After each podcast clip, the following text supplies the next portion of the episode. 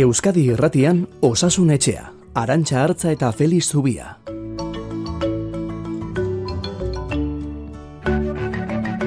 Kaixo, egun handa izuela denoi. Zer moduz gara ba? Ondo doak izue asteburua? Igandeari ekiten, poliki-poliki? Bueno, edo zertan ari zaretela ere, edo nola zaretela ere, guk asko eskartzen dizuegu, eh? Osasun etxeari atea zabalik ustea.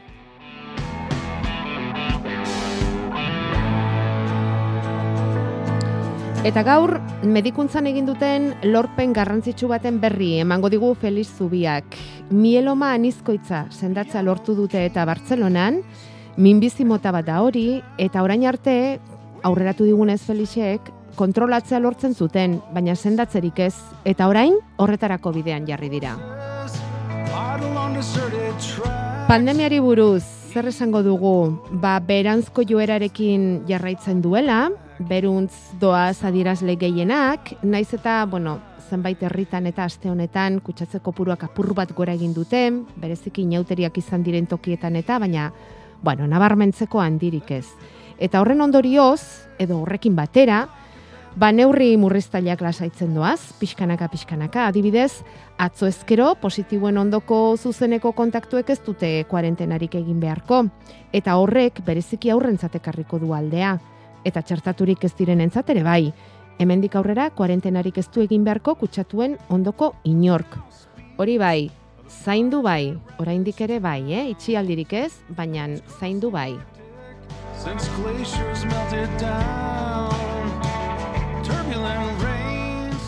Eta hemen da gurekin Feliz Zubia, kaixo, egun hon Feliz?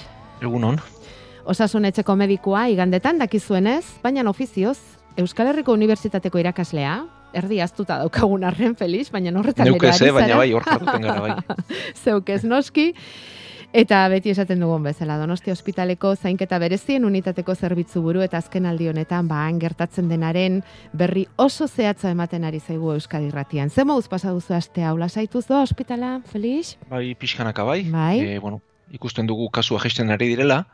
E, mantzotzea ere moteltzen ari da eta normala da ez, askotan aipatu dugu bilakaera esponentzialaz, ez, mm. edo kontzeptu horre zertzekarren, gorakakon esaten genuen, ez, azira niko era mantxoa dela, eta gero azkar biderkatzen dela, ez, hori da karrela ba, bat, bi, lau, sortzi aziera, baina gero amazei hogeita mabir urogeita lau, egun dogeita sortzi bihurtzen dela, eta jeitxierak ere antzerakoa du, eta orduan jeitxiera ere moteltzen ari da, baina horregatik da. Ja. Eta gero, eta ala espero da, eta nik ez dut uste zer on geldituko denik, beti kasu batzuk geldituko zeskigu, ba, gora bera batzuekin, igo jetxi, igo jetxi, mundu mailan bestelako aldaerarik ezten bitartean mentzat, urrengo hilabetetan, ba, ala aurre ikusten da, bueno, e, adituak bintzat ala diote, e, hor geldituko dela transmisio bat, transmisio komunitario bat, izugarria ez, baina hor jarraituko duela, eta kasuak iristen jarraituko dutela, izugarria ez izan arren. Eta bueno, ospitaletan ere oraindik kasu berriek etortzen jarraitzen dute, ziura ere kasu bakan batzuk etortzen jarraitzen dute, baina orokorrean ba lasaiago. Lasaiago. Eta bai. Aste aste esaten ari naizen hori bai, e, bai. Seigarren olatu honek badu ezaugarri bat eta da ospitaleak eta ziuak betetzean proportzio baina askoz gehiago eriotza gertatzen ari direla. Bai. Adinekoetan, immunitate arazoak dituztenetan, eta bueno, ba, honek jarraitzen du, eta bueno, ba, joan den asteko datuak ere hor daude, ez? Bai. E, eriotza asko izaten jarraitzen dute oraindik ere. Bai.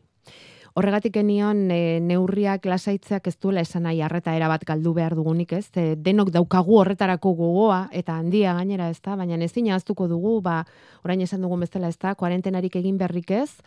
E, gaitza dutenen ondokoek eta bar, baina horrek ez du esan nahi erabala lasaitu behar dugunik, eta igual inoiz baino, alo, eh, arretan diagoz mm, egon behar dugu, ba, sintomarik baden, ala ezten, eta horren jarraipena egiten, ez da? Bai, nik uste, eh, hau, honek arrisku badut, da, astutzea du burutik entzea ere, ez? Eta sintomak inazten garen ema, pentsatzea bestelako zerbait dela, ez testa egitea, eta transmisio kateak edatzea, ez? Orduan, oraindik ere, sintomak inazten denak, bat testa egin beharko du, eta begiratu beharko du, e, gero ipatuko digu, baina bestelako virusak ere badabiltza antzerako mm -hmm. sintomak dituztenak, eta bueno, ba, hau bai. bereizi, bintzat bereizi beharko dugu. Bai. Eta gero, ba, bueno, e, zalantza da musukoak noiz arte eta nola, ez? Bai, bai. Hori da zalantza, egia esan ze. E, kuarentenarik ez, eta ikastetxetan e, burbulak ere handitzera doaz. E, ezkuntza sailak protokolo aldatu egingo du, eta bihartik aurrera lehen eta bigarren hezkuntzan burbuila taldeak gelakoak izatetik kurtso osokoak izatera pasako dira. Horrere badator lasaitze txiki bat. E, ondo iruditzen altzaizu, egok iruditzen altzaizu poliki poliki, bueno, zu horren aldekoa zara ikastetxetan eta horrelako mm, pixka lasaitzeak egitearena, ez, Felix? Bueno, nik uste, eh, askotan aipatu izan dutez, eh, pandemia honetan gehien eh, zigortu dituenak edo ditugunak behar bada, ez? Aurrak eta gaztetxoak izan direla, eta orain lehentasunanik berai emango niela.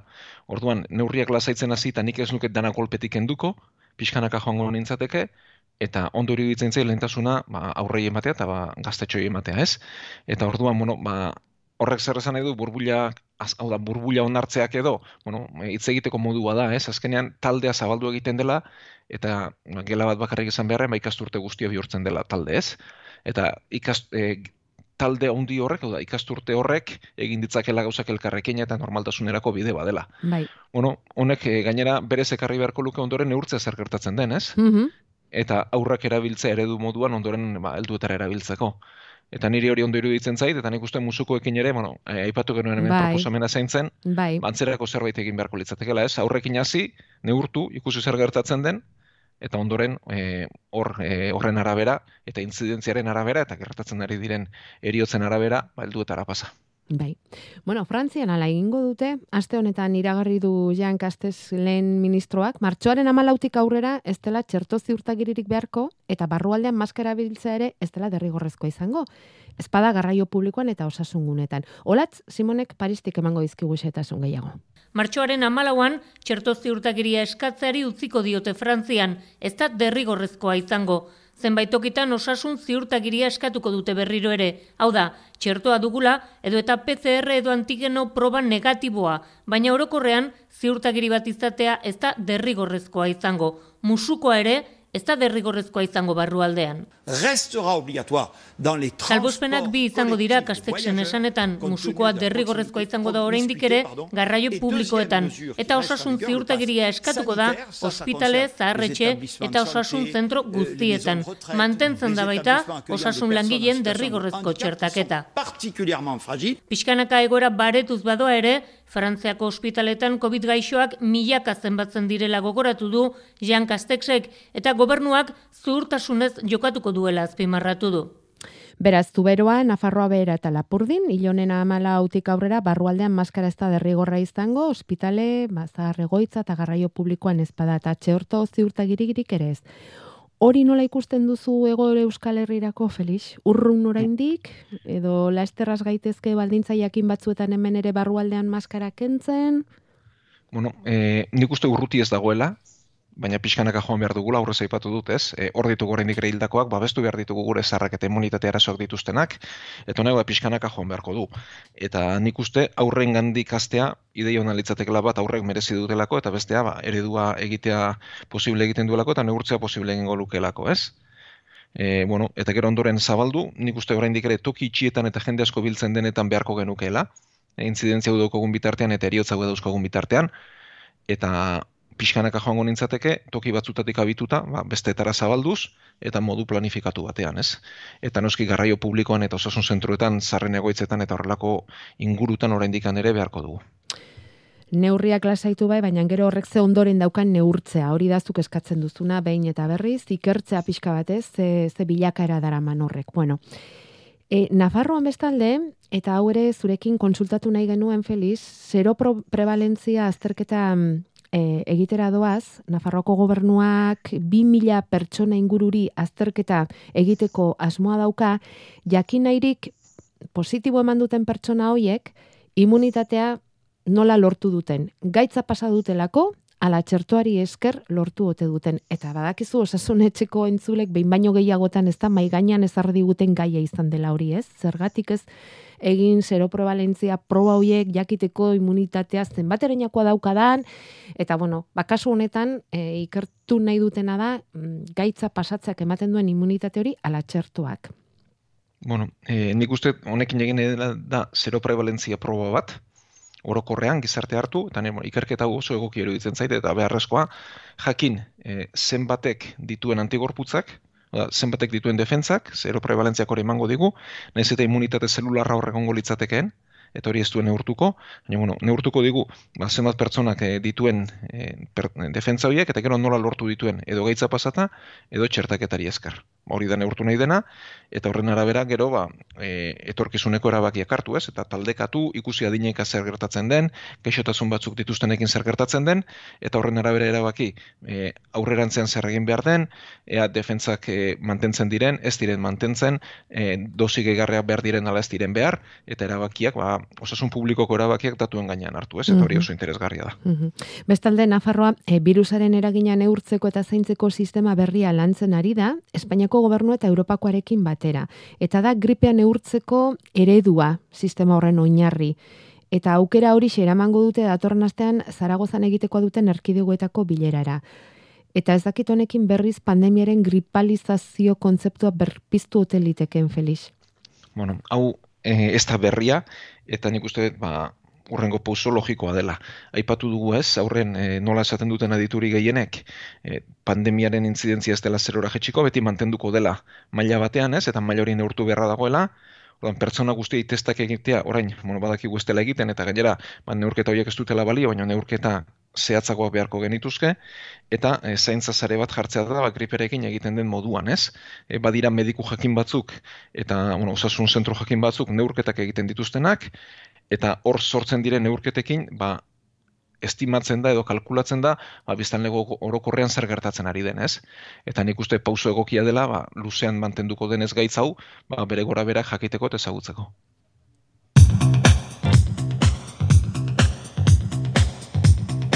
Gure e-maila osasunetxea abildua eitb.eus.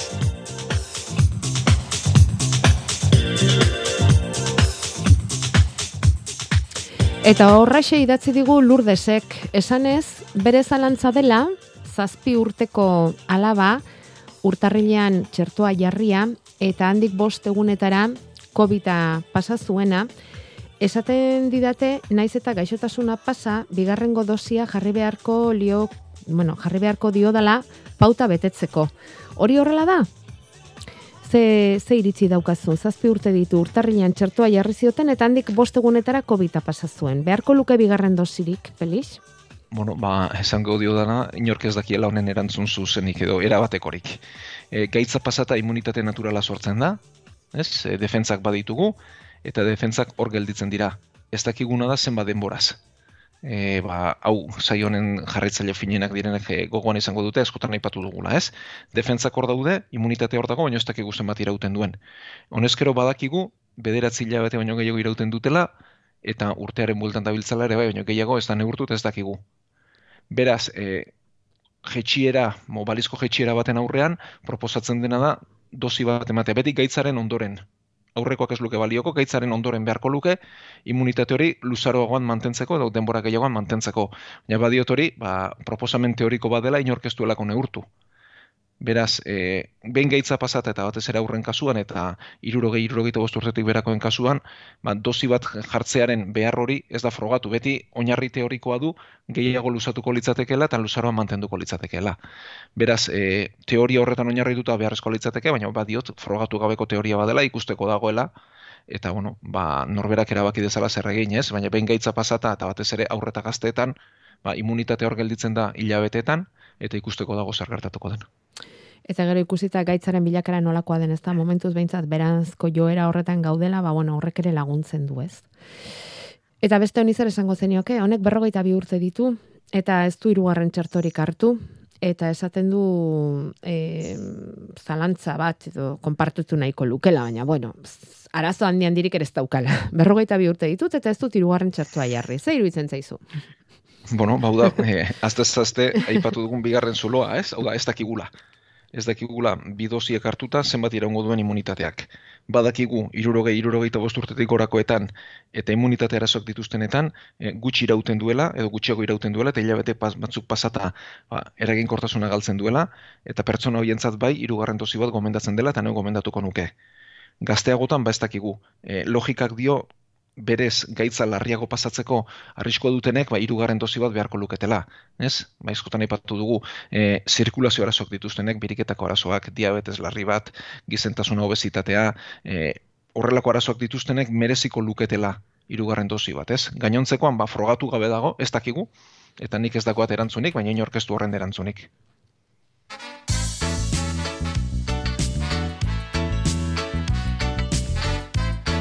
Mezuak grabatzeko bederatzi lau iru 0 bat bibi bost 0, hogeita laborduz martxan. Eta aste honetan osasunetxan jaso dugu long covid edo covid iraunkorra dutenen elkartetik meztua. Badakizue badira covidaren ondorioak luzaro nozitzen ari diren pertsonak eta elkarte bat ere badaukate euren kasuak azter ditzaten, elkarrekin informazioa partekatzeko, aldarrikapenak egiteko eta hor zik biogunetik egitekoak diren ikerketarako deia egin nahi dizuete covid gaitza pasa eta gerora ere oraindik albondorioekin jarraitzen duzuen hoi entzun. Nebesen babek, e, zid bioguneko ikertzaileak long COVID gaixotasunaren metaboliko markatzaileak aztertuko ditu. Long COVIDeko elkartetik Euskal Herriko long COVIDeko kaltetuei ikerketa honetan parte hartzeko gonbidapena luzatu nahi diegu. Zuek parte hartzea behar dugu, zuek behar zaituztegu bai, ikerketa egin nahi dutelako. Niebez, enbade ikerlaria da, zik biogunen eta COVID iraunkorra dutenek izan ditzaketen markatzaile metabolikoetan oinarritutako ikerketa burutzekotan da. Zik biogune, biokruzes eta bioaraba hiru erakunderen artean egindako ikerketa litzateke. Behar dutena da, COVID iraunkorra duten pertsonek eurekin kolaboratzea. Zuen artean inork interesik izango balu, jarri gurekin harremanetan eta emango dizuegu euren kontaktua inolako zailtasunik gabe. E, markatzaile metabolikoak neurtuko dituzte Feliz, zer nahi du horrek? Bueno, ba, hau ikerketan erabiltzen den kontzeptu bada, ez? E, neurtu nahi dena da, ea e, pertsona bakoitzaren ezaugarri molekularrak edo, hau da, pertsonatik pertsonara ezberdin egiten gaituztenak, e, azkenen maila molekularrean dauzkagu, gure proteinetan daude, eta ikusi nahi dena da, ea, ba, pertsona batzuk e, molekula bereziagoak dituzten eta COVID iraunkorrau izatea errezten duten ala ez. Bueno, aurrena ikerketa egiten da, ikusten da, ia, molekuloiek ezberdinak diren ala ez, jakin zergatik batzuk garatzen duten eta besteek ez, eta baina hori ezagututa, ba, gero etorkizunerako tratamenduak bilatzea litzateke kontua. Bueno, ba hori esan da, COVID-anen ingurukoak gaurko zorrutziko ditugu, bestelako gai batzuk ere badauzkagu eta. Bueno, honek ez dakit COVIDarekin zer ikusia daukan ala ez, baina bueno, entzule honek dio azken egunetan eh, bere inguruan badela gripe moduko bat, e, sukar handia, muki asko, ez darriko mina, burukoa, ondoeza, antigeno probetan negatibo emanez, eta mm, esaten du gure etxean gertatu da, eta inguruko batzuetan ere bai, gripe arrunta ote da, galdetze iztute, Felix? Bueno, ba, gripe arrunta ez da, ah, ez da. dugu badela sare bat ez, neurtzen ari bai. eta zare horrek ez du gehiago antzeman. Beraz, vale. ba, bestelako arnazketa virusen bat izango da. E, bueno, dena koronavirus bihurtu dugu, lehen ere, baziren bestelako arnazketa virusak, e, koronavirusaren aurkako neurriek arnazketa virusoek e, asko murriztu dituzte, eta bueno, ba, hor badakigu, azkenean, ba, distantziek, jende asko espilatzeak, musukoek, bestelako virusak ere, baiz, transmititzea galarazi dutela, eta bueno, orain neurriak arintzean, eta bon, baldintza batzuetan, inguru batzuetan, horrelako virusak azalduko dira, eta izan ditugu, ez, eh, azaldu dira, eta azalduko zeskigu. Zuk ere baduztu bueno, horren konstantzia. Bai, bai, bai, badugu, bai. badugu, bai. bai. Bueno, e, horrekin, ba, gogon izan beharko nukeen zerbait ez, sintomak ditugun bitartean, oda, arnazketa infekzio baten sintomak ditugun bitartean, ea koronavirusa kontan erakusten digun, ba ez genuke kalean ibili behar, ez genuke jende e, eldua dagoen tokitara joan behar, ez genuke jende pilak eta unditan sartu behar, ez? Lehen ere ez, eta orain ere ez, ez, e, gaixotasun hauek edatu ez daitezen ez eta koronavirusa ez izan. Vale. ez, hau da, azkenean bai, bai, bai, zaintzea da, bai, eta ingurukoak, eta ingurukoak ere, bai, bai, bai. Eta hori bai. ikasi beharko genuke. Bai, bai. Bueno, orduan, gripe arrunta ez da, baina mm, arnaz e, virusen bat izan liteke, eta badela, bai ez digu Felixek, eta zaindu egin beharko genukeela.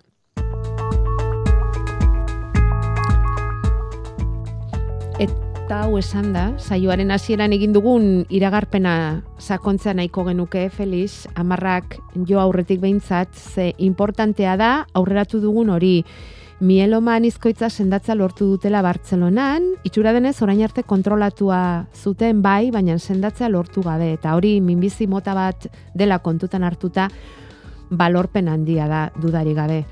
Segurazki hasi nahiko duzu azalduz, zer den mieloma anizkoitza, ez da?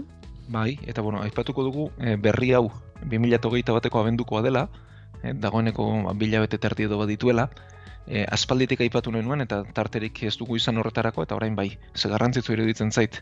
Bueno, e, mieloma nizkoitza leusemia mota bada, odoleko minbizi bada, e, minbizi guztietan zelula bat da kontroli gabe ugaltzen azten dena, horrek ugaldu, ugaldu eta ugaltzeko gaitasun hartzen du, eta bestelakoa jan egiten ditu, ez hori da minbizi bat.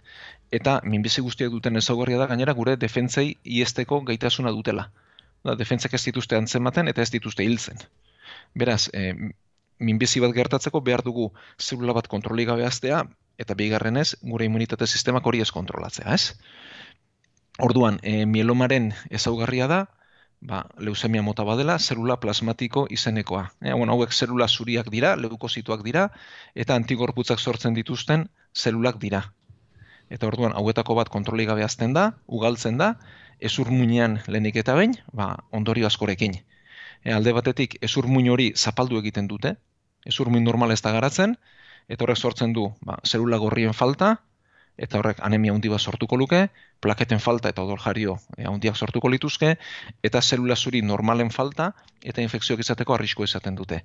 Eta gero mieloman izkoitza duenak, ba, ezurrak auskorragoak ditu, eta gainera giltzurruneko arazoak ditu. Eta bueno, ba, mielomaren tratamenduan egin izan dira aurrerapenak, e, e, tratamendua kimioterapia da, bai. kimioterapia oso larri bat, mhm. horrekin lortzen da gelditzea, askotan kimioterapia oso indartzu bat behar izaten da, eta horrek ezurmuinak guztiz e, deusesten du, eta orduan transplante baten beharra izaten dute, ezurmuin transplante batena, eta horrekin lortzen dena da urte batzutan gaitza kontrolatzea, baina berriro azaldu egiten da, eta orain artean behintzat, ezaguten genuen zenda ezina zen gaitz bat zela, eta pertsonaren eriotzera eramango zuela, ia euneko eunean, baldin eta e, bestelako arrazoi baten atekiltzen ez bazen, baina mieloma bat diagnostikatzeak esan nahi zuen lehenik eta behin kontrolatuko genuela, baina urte batzutara salduko zela eta eriotzera eramango zuela. Hori zen, orain arteko pronostikoa horregatik ba, berri honen garrantzia. Eta bueno, ba egin dutena da, e, Katalunian, e, mar pertsona hartu, aurreko tratamendu guztiek fallatu dutenak, hau da, azken muturren eraino iritsi eta berez mieloma hori martxan zegoena, eta zendabiderik ez zuena eta hilabete gutxitan ba, eramango zuena, eta pertsona hauei egin zaiena da kart terapia bat. Eta hau azaltzeko e, gauza nahi zen. Ze, ba, azken urteotan medikuntzan gertatu den e, berri, e, berrikuntzarik haundinetako bada. Ordan, egiten zaiena da pertsona hauei T linfozituak hartu da bere immunitatea hartu eta prestatu mieloma jakin horri kontra egiteko. Entrenatu. entrenatu da ezagutarazi bai. gaitza txarra dela eta entrenatu, norberaren immunitatea entrenatu mm gaitz horren kontra. Bai. Eta ondoren zelula hauek ugaldu eta milioika zelula sartu, ba, bi fazetan edo bi txandatan. Eta hogeita mar pertsona hauetatik, hogeita marrek eman zuten erantzun hau da hobetu ziren, bai. eta euneko irurogei, e, emezortzik, urte bete pasata sendatuta jarraitzen zuten. Mm.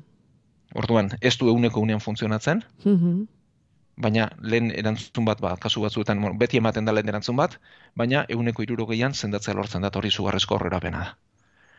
E, urte betean gaitzik gabe, hor gaude, fase horretan gaude? Bai denbora gehiago ez duelako eman. Ez duelako eman ikerketak, ez? Vale. Ez hori da, baina berez gaitzaren bilak ere ezagututa ber, azaldu beharra zeukan. Aha, bale, bale, bale, bale. Azaldu ez denerako oso seinale ona da. Hori da, oso seinale ona da, naiz eta oraindik ere ikerketan gauden hau beti ipatzu mm. izan dugu, ez? Bai, bai, Ikerketak ez dira derrepentean sortzen, ez, dira kolpetik sortzen, ez dira mm. e, berri izugarri eta potoloak ez dira izaten, beti pausoz pauso joaten da, eta hau pauso bat gehiago da. Mm orain beste hogeita mar pertsonarekin frogatzen ari dira. Bai. Eta udaran espero dute, ba, hain famatuak egin zeskigun, ba, medikamentu agentzien onespena. Mm Eta beste ospitaletan erabiltzeko aukera. Nola esan duzu? Kart? Kart terapia da. Terapia. CAR-ek idoitxuate. Eta, bueno, ingelesezko ba, laburdura bada, mm baina esango dugu kart terapia hauek Euskal Herriko ospitaletan ere erabiltzeko bidea hasia dagoela, eta erabiltzeko modua izango genukela udaratik aurrera, beti diote kasu jakin batzuetan, ez da edozein entzat izango, orain goz, ez da edozein modutara izango, baina hau e, etorkizun urbilan egingo dugun zerbait da. Eta hori aplikatzen zaionak, zenolako tratamentua jasotzen du, esan dugu, ez? Denokulartzeko moduan, e, immunitate zelula horiek entrenatza bezala izango litzatik hori nola egiten da? Egiten zaiona da odolatera, bai? eta hor, e, bueno, ba, odol horri, Eraldaketaren bat edo, e, bueno, odol hortatik aukeratu behar dira linfozitoak, bai? eta linfozito hauek ondoren eraldatzen dira laborategian ugalduarazi eta sartu. Vale. Da, pertsonak egin behar duena da odola eman, eta Bai. ondoren tratamendu hori handikan amabos bat egunera, e, bitxandatan linfozito hauek hartu. Hori da egin behar duena. Eta bueno, karterapia honek duena da e, garestia dela, Pentsatzen genuen. batez ere, e, baina bueno, hau ere, ba, pixkana, pixkana joango da, Mm, mhm, e, merkea gotzen, Eta eskuragarriago teknikak hobetu izaten, bai. eskuragarriago izaten, eta beti, bueno, adibidez, e, beste terapia askok ere bai, eh, baina karterapia honek ba, planteatzen duena da, herrialde aberatz eta pobreren arteko ezberdintasuna geroz eta handiago izan litekela gauzak etikaz egiten ez badira, ez? Ja, betikoa. Lehenik eta behin bintzat, minbizi mota askotarako e, bideratzen ari den terapia mota badau da. E, linfozitoiek entrenatu litezke kasu honetan mielomanizko itzarentzat, Bai. baina beste batzuetan beste minbizi mota batentzat ere bai. E, toki asko eta askotan eta minbizi mota askontzat ari dira probatzen, Mhm. eta emaitzak ikusiko ditugu, baina bueno, bide oso itxaropentsua da urrengo urteetarako. Ba, kart terapia. Horrekin geldituko gara. Mielema anizkoitza sendatzeko bidea emango luken terapia mota bat, e, Katalunian aplikatu dutena, eta hortxe zegoen Feliz Zubiaren karpetan eta azkenean atera dugu ze poza, bintzat, horrela, baikor saioa bukatzeko moduan gara gaur, Feliz. Eta ala segi dezagula, ondoren ere, gu datorren astean zure zain izango gara, gure entzule guztien zain ere bai, gaur bezalaxe, bederatzi terdiak jo orduko igandean. Beraz, azaldu mesedez denok. Ba, hemen izango gara guztu handiz, eta eskerrik asko entzule denoi.